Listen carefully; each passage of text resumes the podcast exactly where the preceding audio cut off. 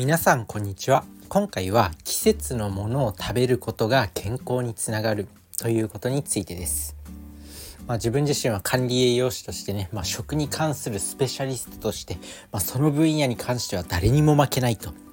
まあ、そういう思いで発信していきたいと思ってるんですけど、まあ、その中でね今回お伝えしたいのはやっぱ食っていうのは体の体づくりに直接的に関係しているんで、まあ、食を整えることは大事、まあ、その中でもこう旬のものとか季節のもの季節の食べ物を食べるっていうのがものすごい健康につながるよというところで。で今12月、まあ、冬ですね。で冬何を食べればいいのかというと鍋です。まあ今日の結論は鍋食え鍋を食えっていうことなんですけどまあ、詳しくお話ししていきます。まあ、鍋。これがなぜいいのかというとめちゃくちゃ野菜とタンパク質とかを取れるんですね。特に野菜。野菜っていうのは、まあ、ものすごく、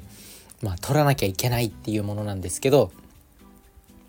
こう加熱するとね野菜って大量に取れるんですよ加熱すると傘が縮むんで大量に野菜を取ることができるそして鍋っていうのはスープもねあの野菜の成分が溶け出しているんで野菜ってねこう水につけただけで成分溶け出しちゃうとか加熱すると成分がいろいろ溶け出してしまったりするんですけど、まあ、そのスープもしっかりと飲めば野菜の栄養を余すことなく摂取することができるんですよ。なので非常に野菜はいいと。なので非常に非常に野菜はいいっていうか鍋はいい。でまあお肉も入れるじゃないですか野菜のなあ鍋の中に鶏肉とか豚肉とか入れると思うんですよね。まあ、そしてしっかりとタンパク質も摂取できると。で締め締めにねうどんとか、まあ、ご飯とか食べると思うんですけど締めにうどんを入れてまあ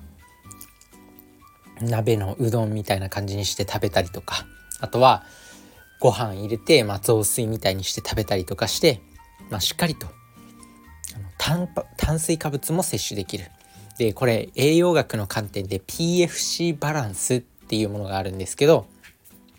まあ、炭炭水化物タンパク質脂質のバランスをうまくとるといいよっていうふうに言われていて、まあ、炭と炭水化物50から60%で脂質が20から30%タンパク質が13から20%の割合で取るといいよって言われてるんですけど、まあ、それを結構しっかりと満たすことができるこの料理が、まあ、鍋なんですよ。でまあ鍋ってやっぱ冬の季節めちゃくちゃもうもう毎日食っても飽きないぐらいにこう種類が豊富だし、まあ、野菜もしっかりと摂取できるというところで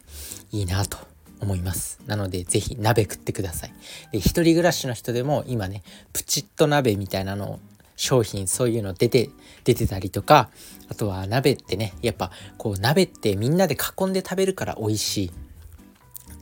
なので、まあ、作るのも簡単だし食べても美味しいし栄養も取れるしっていうことで、まあ、やっぱりこう旬のね季節に食べるっていうか季節の食べ物っていうのは、